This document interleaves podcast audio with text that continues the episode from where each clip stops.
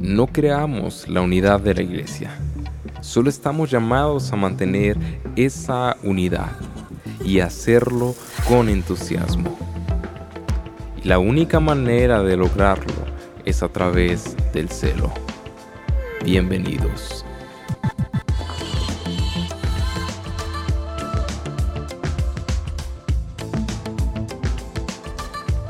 Buenos días iglesia, estamos contentos hoy. Estamos contentos porque llegamos al último episodio de nuestra serie 5 cualidades para mantener la unidad de la iglesia. Hemos visto bastantes cualidades que estoy seguro que fueron de bendición tanto para nosotros, tanto para el pastor como para mí y estoy seguro que para ustedes también. Gracias a Dios hemos tenido buena respuesta, buenos comentarios. Gracias por compartirlo y si no lo has compartido, te animo a compartirlo, iglesia, porque si fue bendición para ti, puede ser de bendición para alguien más. Y hoy, para concluir, pero no significa que sea menos importante, la última cualidad es el celo. Pero antes, ¿cómo estás, pastor? Buenos días, iglesia. Eh, quiero aclarar que estamos contentos no porque llegamos al último, ya por fin se va a acabar esto. No, no, no, sino porque, bueno, al menos yo no. ¿verdad? No, no, yo tampoco. Los que nos están escuchando. Espero que ustedes que nos escuchan tampoco. Pero estamos contentos porque lo hemos logrado.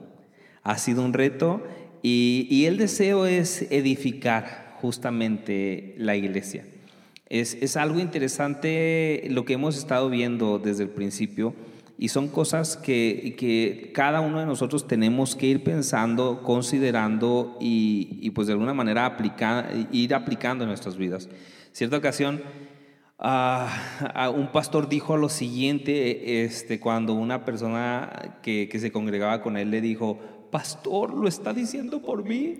Y, lo más típico que, el pastor diría, no, no, yo no lo dijo por usted, le, digo Y le responde este pastor, pues ¿por quién más? ¿Quién es mi oveja? ¿A quién estoy pastoreando? Entonces me dio risa, ¿no? Así como que, sí es cierto, ¿no? Y si alguien de ustedes se siente aludido y dice, pastor, lo estás diciendo por mí, bueno, si eres oveja de Cristo y si Cristo es tu pastor y si tú consideras que Dios te ha puesto en nuestra iglesia y, y a nosotros como pastores, entonces sí, es para ti, es para mí, es para todos aquellos que somos hijos de Dios. Entonces, eh, fuera ofensas. Definitivamente Dios nos habló, ¿no, pastor? Tanto a ti como a mí, y estoy seguro que a la iglesia también. Y, yo creo que mi esposa va a dar testimonio, ¿no? Después de esto, ya de decir, ah, sí está funcionando, ¿no? Que sigan los devocionales. que siga dando devocionales. No, no, no, qué triste que nada más en los devocionales. Pero gracias a Dios porque nos permite llegar hasta el día de hoy y en cada una de las dinámicas que como iglesia presentamos, nuestro deseo es, tenemos que voltear a ver a Dios, tenemos que aferrarnos a Él y vivir realmente como Él quiere. Totalmente. Y una de las maneras que Él quiere es unidos. Unidos. No, no, hay otra. Recordemos el texto que leímos al inicio, para que, que, que, fue la oración de Cristo.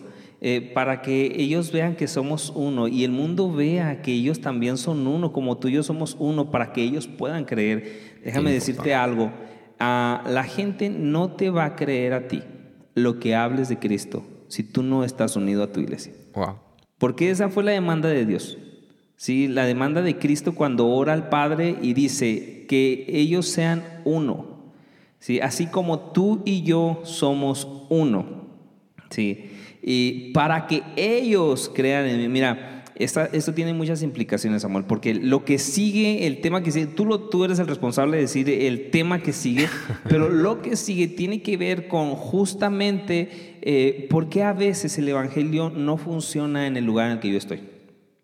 Porque la gente, por más que le hablo en, en, mi calle, en mi colonia, en mi casa, en mi trabajo, en, en donde sea, como que no hay, un, no hay una multiplicación. Un fruto, ¿no? No hay un fruto.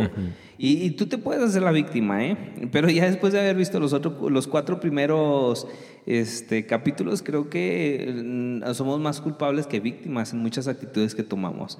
Y definitivamente tiene que ver con esto, si no estamos siendo uno con su iglesia. ¿Con cuál iglesia? Con la iglesia del mundo. No, nosotros lo vemos en, nuestro eh, estudio elemental en la membresía de la iglesia, no con toda la iglesia del mundo, sino con mi iglesia local. Si no soy uno con mi iglesia local, entonces el mundo no va a creer. Fíjate qué interesante porque hay muchas personas que dicen, ay, ¿para qué me voy a acercar a ese lugar si se la mantienen peleándose, hablando entre ellos? Y precisamente el mundo lo ve y no cree por eso. Y, fíjate, eh, tú lo estás diciendo del mundo, de los de afuera, cuando hay contiendas así. Pero ¿qué pasa, Samuel, cuando vamos a suponer que tienes hijos, que quieres mm. que conozcan el Evangelio, pero ellos no te ven unido a tu iglesia? Sí, sí, va, sí, sí cantas muy bonito, sí, pero no estás unido a la iglesia. No estás unido en mansedumbre, no estás unido en, amor, no estás unido en, paciencia, no estás unido en compromiso. Entonces la gente va a decir, no, te emocionas bien, pero no hay un compromiso contigo. Y ahora qué interesante también ahorita que mencionaste los hijos. Bueno, yo no tengo hijos, pero me imagino así en el futuro. Lo mismo que vives en la iglesia lo debes vivir en la casa. Congruencia, ¿te acuerdas que lo mencionamos en uno de los capítulos? Creo que fue en el día 2, congruencia. Me parece que sí. Si nosotros no somos congruentes, o, fue en el día 1, creo que fue en el día 1. Uno, humildad, eh, sí. en humildad. Si nosotros no somos congruentes con el mensaje que estamos dando, mira, hay, hay una frase que a mí me estremeció mucho, ¿no? Puedes decir lo que quieras, pero solamente vas a multiplicar lo que eres. Wow. Entonces eso me estremeció porque realmente lo que hay alrededor nuestro es el fruto de lo que hemos sembrado. Y como nosotros queremos que Piedra Angular, una iglesia que está naciendo, que está creciendo, tenga en verdad frutos, como muestra la palabra, dignos de arrepentimiento, frutos este, que, que, que den evidencia de quién es Dios, entonces tenemos que ponernos nosotros a cuenta en cada una de las cosas que Dios nos pide. No que el pastor nos pide. Esta no es una lista que se nos ocurrió a ti y a mí. No, no. Eh, para, empezar, es un estudio que nosotros hemos tomado y que Samuel va a mencionar la fuente más adelante, pero eh, está basado en la palabra de Dios. Ustedes han visto, está basado en la palabra de Dios y es importante que lo consideremos, no que lo tomemos antes de, de desecharlo. Buenísimo. Iglesia, esperemos que estén igual de emocionados que nosotros. Yo estoy emocionado, pastor, no sé tú, pero yo estoy emocionado por este proyecto que se ha iniciado, por los devocionales, por los frutos que está dando. Y el tema de hoy, celo. Pero antes de introducir por qué es importante, ¿cómo definirías tú el celo? ¿Cómo lo puedes ver para que la iglesia lo entienda? Bueno, el celo no es lo mismo que celos.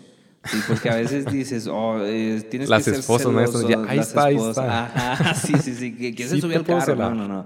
No se trata de eso. Celo se trata de con qué pasión, con qué convicción estás tú defendiendo eh, lo, de lo que, está, lo que estamos hablando, la unidad de la iglesia. Y para que haya unidad tiene que haber celo.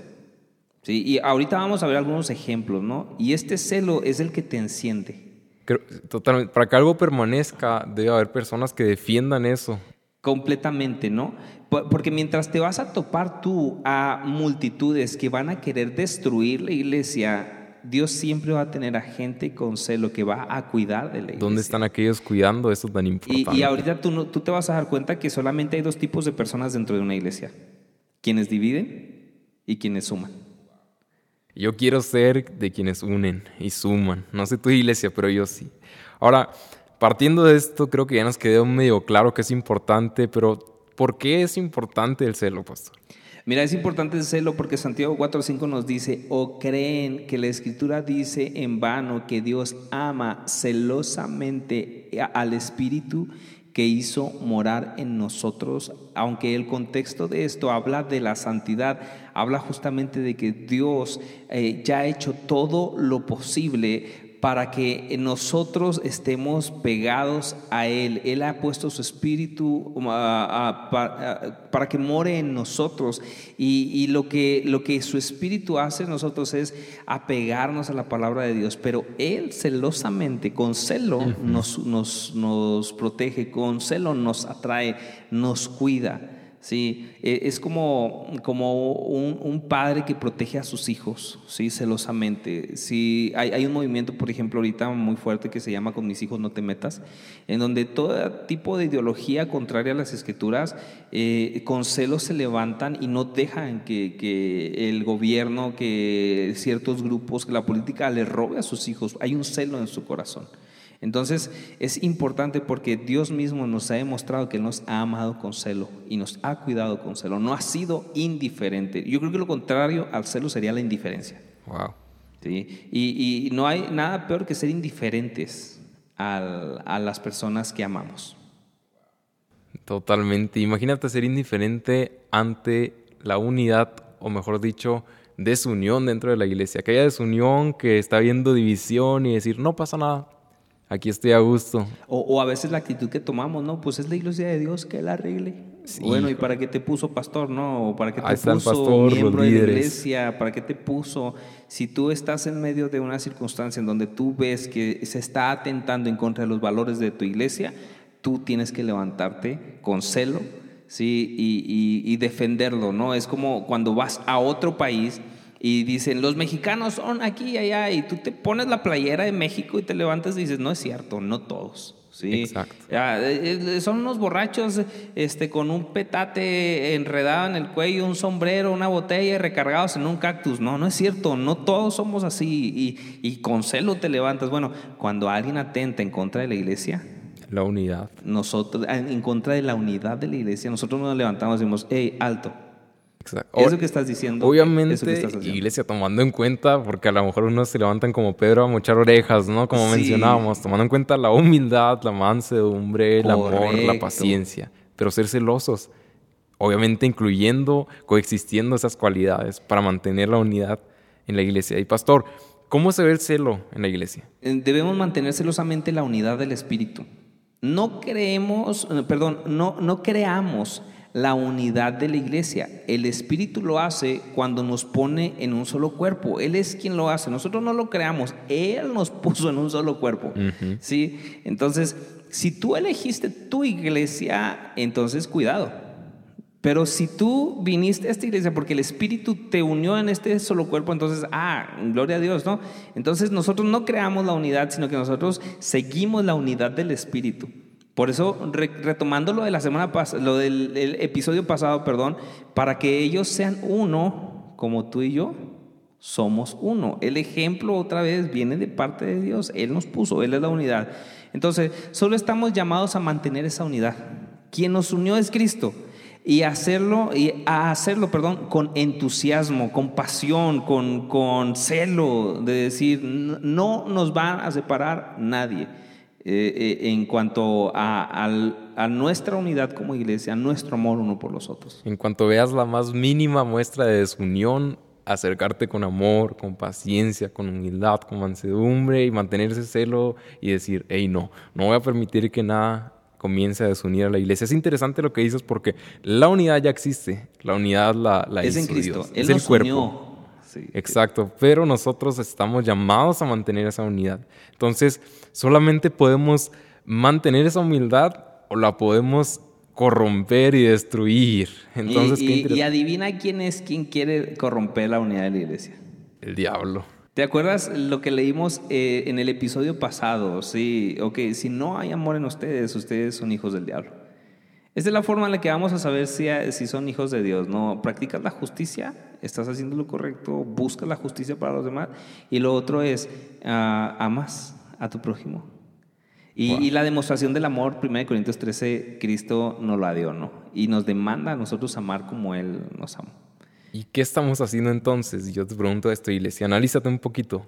¿Estás luchando para mantener la unidad o estás simplemente siendo indiferente. Y si eres indiferente, eres parte del problema. Eh, fíjate, yo voy más, más a profundo en dos preguntas. La número uno, ¿somos genuinamente celosos en la lucha por la unidad de la iglesia? O el número dos, ¿somos más celosos en la lucha por nuestros propios derechos, privilegios y preferencias? En la primera, tú te adaptas, te unes a lo que es la iglesia, adaptas tu vida a lo que es la iglesia. Hemos visto la membresía de la iglesia en el libro de Jonathan Lehman. Tal vez tú, Samuel, eh, eh, apenas vas a entrar a esta etapa del discipulado, pero nosotros en el libro de la membresía de la iglesia de Jonathan Lehman, con base bíblica, entendimos que nosotros no hacemos lo que nosotros queremos. Nosotros nos adaptamos a lo que la iglesia es. Tu iglesia local es importante. El trabajo que eliges, la casa que eliges, a dónde te mudas y, evalúas si va a afectar tu desempeño hacia ello. Tú, tú mismo ¿no? Me, dabas testimonio de cómo es que, que, has tenido que tomar decisiones importantes por servir al cuerpo de Cristo. Entonces, una de dos, eh, ¿tú eres parte genuinamente de eso? Sería la pregunta. O la otra, tú quieres que la iglesia se adapte a ti. Wow. Sí, la iglesia me tiene que, eh, que la, la iglesia se tiene que acoplar a lo que yo quiero y a lo que yo hago. Qué interesante. Y, y, cuando tú, por ejemplo, pides una ciudadanía, vamos a hablar de la más codiciada, no, o bueno, la más común aquí, la ciudadanía norteamericana. En, en Estados Unidos no te preguntan, ¿cómo quieres que los Estados Unidos se adapten a ti? ¿Verdad que no? No, definitivamente no. No, eh, tú, a ti te preguntan, más bien a ti te dicen, estos son los Estados Unidos. Y si tú quieres ser de los Estados Unidos, bueno, apréndete los nombres de los presidentes, apréndete nuestra constitución, apréndete y te empiezan a decir, y tú te tienes que adaptar a esa ciudadanía. Lo mismo pasa en el cuerpo de Cristo. Nosotros nos adaptamos a la ciudadanía de Dios. Y cuando nosotros entendemos esto, ya podemos defenderlo con celo. Y si te fijas, va relacionado con la mansedumbre y con la humildad un montón. Porque la mansedumbre era ceder los derechos, poder este, pensar más en los demás antes que en mí. Entonces es sobreponer qué es la iglesia, qué es lo que quiere la iglesia, pero obviamente entendiendo que no es, como lo hemos mencionado varias veces, no es lo que los líderes dicen, no es lo que el pastor dice, no estamos siguiendo específicamente, sabiendo que el pastor, los líderes y todos se sujetan y se someten a la palabra de Dios, a la voluntad de Dios. Entonces no solamente estamos diciendo, estamos uh, interponiéndonos entre lo que los líderes quieren, entre lo que el pastor quiere, entre lo que el hermano me dijo, el Ujier, estamos sobreponiéndonos y queriendo dividir y no ser parte y no ser celosos en cuidar lo que Dios quiere. Ahora, qué interesante lo que acabas de decir. Eh, aunque la visión Dios la ha puesto en nosotros como pastores, tú sabes que las decisiones no las tomamos mi esposa y yo, la pastora y yo. Hay un consenso, hay una visión. Yo soy el encargado de decir, ok, lo vamos a hacer de esta manera, pero porque previamente lo platicamos. Claro. ¿Con quién lo platicamos? Con el equipo de servidores. ¿sí? Y tenemos nuestro protocolo, ¿no? Para ser parte de, del equipo de servidores. O sea, hay diferentes eh, eh, procesos de estudio. La, la, palabra procesos no me encanta que hemos avanzado, hay evidencias, hay, hay diferentes cosas que nos dicen, ¿sabes qué? Eh, somos parte de los servidores, o, o, o en algunas iglesias lo mencionarían como los ancianos de la iglesia y, y el consenso se toma entre todos. Entonces, uh, yo quiero tirar unas preguntas, tal vez tú te quedas con la duda, no, no, no, no, yo no sé, no estoy seguro de qué lado estoy, de ¿no? iglesia o de mis propios derechos, ¿no? Sí, sí, sí, yo estoy celoso eh, eh, porque la iglesia o, o genuinamente celoso luchando por la unidad de la iglesia, eh, acoplándome o adaptándome yo a ella o, o, si yo estoy buscando por mis propios derechos. La iglesia se tiene que adaptar a mí eh, y, y, hay muchas formas de esto. Y para esto, en la primera parte tengo tres preguntas básicas. Ok, pero que la primera pregunta es, ¿somos genuinamente celosos en la lucha por la unidad de la iglesia? ¿Cómo lo sabemos? Y estas son las tres preguntas de diagnóstico básico. ¿Qué hacemos cuando escuchamos a alguien hablando mal de otro hermano de la iglesia? Yo creo que hay solamente dos tipos de reacciones ante eso.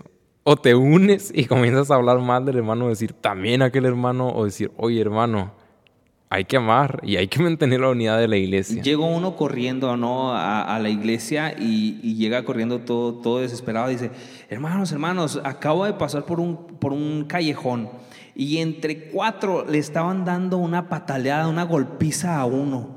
¿Y, ¿Y, qué hiciste? Y dice, no, pues entre los cinco lo dejamos irreconocible. Entonces, exactamente. ¿Cuántas veces no nosotros vemos que alguien está hablando mal de la iglesia, está hablando mal de, de, de las autoridades, de los pastores, está hablando mal de, de, lo que se está haciendo y nosotros nos unimos a darle la patalear? Sí, no, qué diferencia es, es acercarte y decir, si es cierto lo que estás diciendo, a decir, oye, está edificando realmente lo que estás diciendo. Exacto.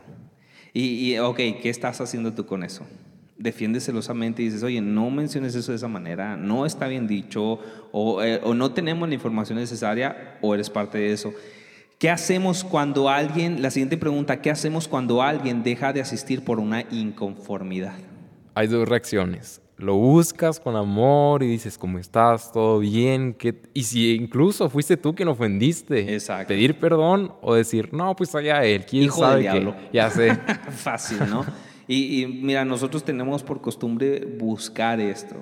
¿Sabes qué, qué, qué pasa? ¿Qué sucede? Sí. Y, y, nosotros sí creemos que la gente tiene el derecho de cambiarse de iglesia. ¿sí? Pero nosotros de, reconocemos como miembro a aquel que es parte de la iglesia. No al que va con nuestros cultos, sino aquel que es parte de lo que es la Que iglesia. se involucra. Se involucra en los procesos, que son procesos que no puse yo, que son procesos que como iglesia coexistimos. Tercero, ¿qué hacemos cuando alguien nuevo llega a nuestra iglesia hablando mal de su antigua iglesia, liderazgo o pastores? Dos maneras, yo creo también. También. Una, o dices, sí es cierto, qué bueno que te viniste acá. Qué acá bueno que llegaste a la verdad. La sana doctrina, solamente aquí adentro, decir, oye, hay que orar por ellos, hay que perdonarlos. Aquí venimos realmente a...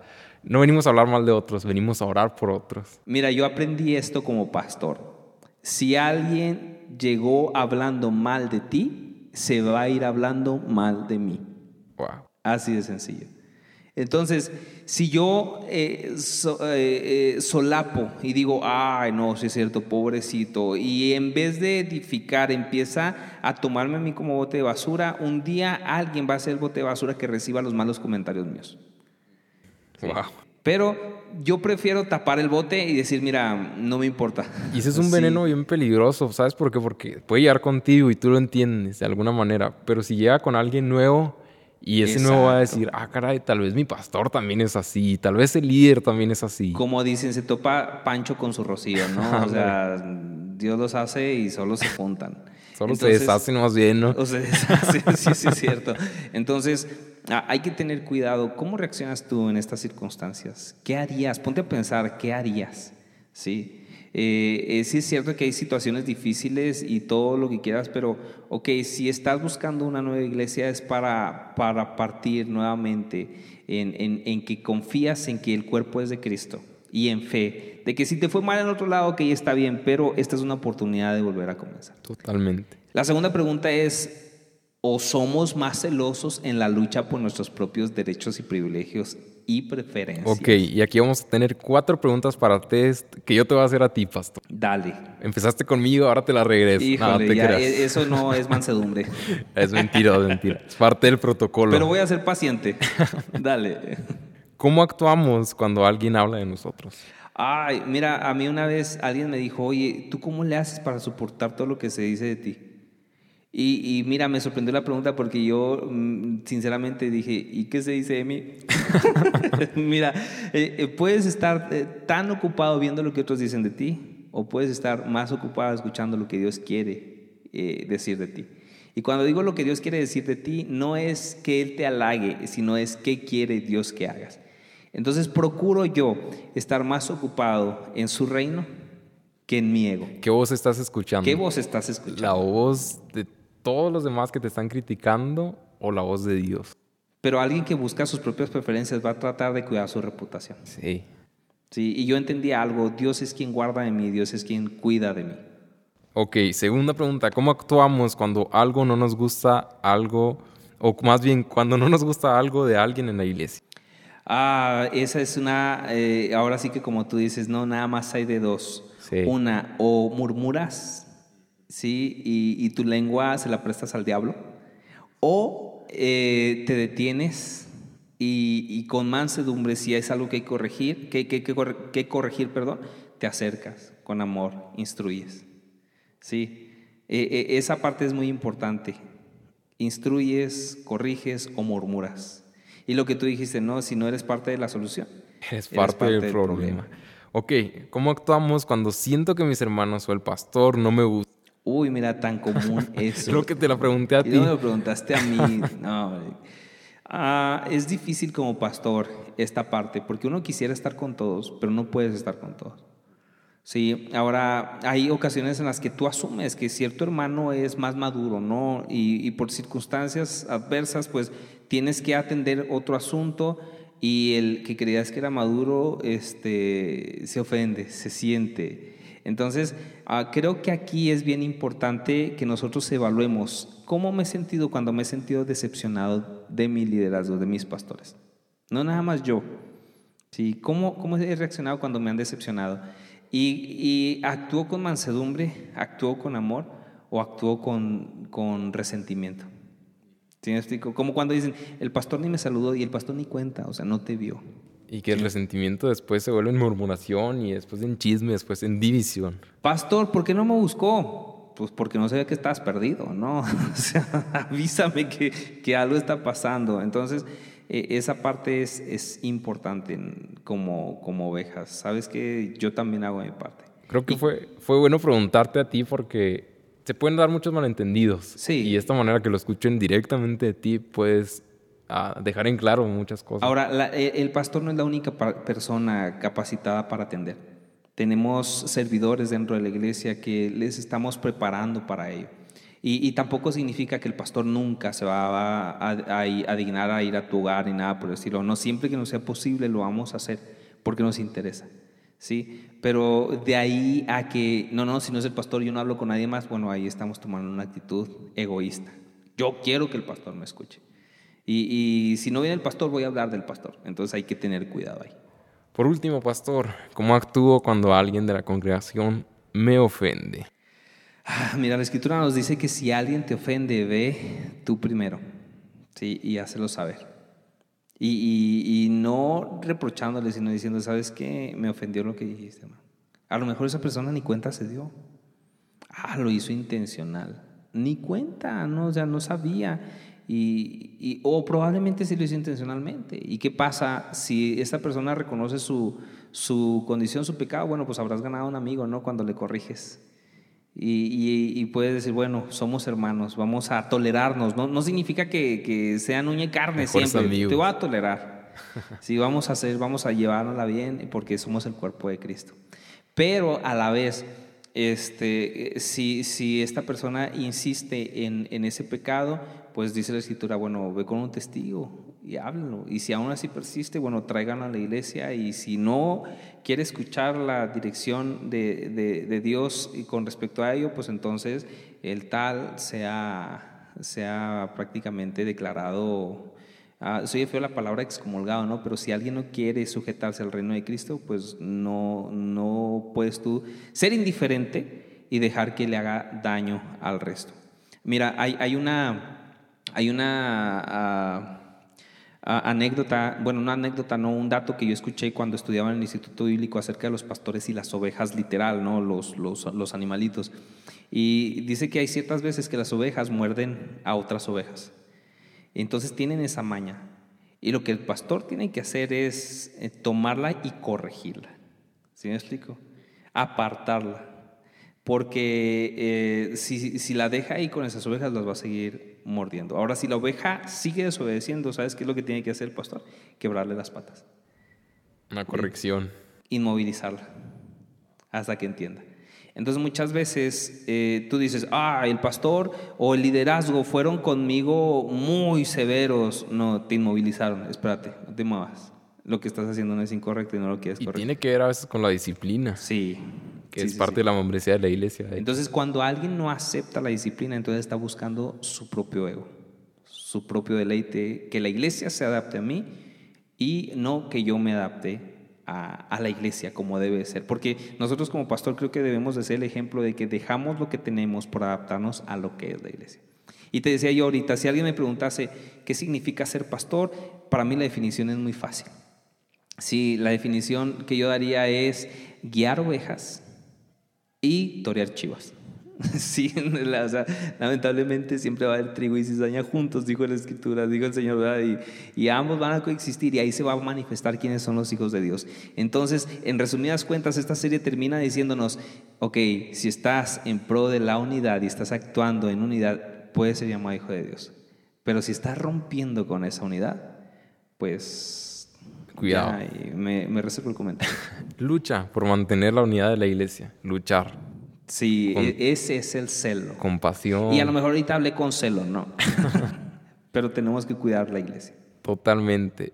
Iglesia, te dejo con esta pregunta. El día de hoy tardamos un poco más, pero es el último episodio, así que Espero que te haya sido de bendición esta serie. No es lo último, la próxima semana tenemos nuestra nueva serie que va a hablar acerca de generosidad. Te dejo con eso, pero estate al pendiente y te dejo con esta última pregunta. ¿Estás siendo parte de la solución o estás siendo parte de la división? Dios te bendiga. Gracias por haber escuchado nuestra serie 5 cualidades para mantener la unidad de la iglesia. Te invito a que si te fue de bendición nos escribas en qué te ha ayudado, cuál fue el capítulo que más te ayudó y que estés pendiente la próxima semana de nuestra serie Soy Generoso.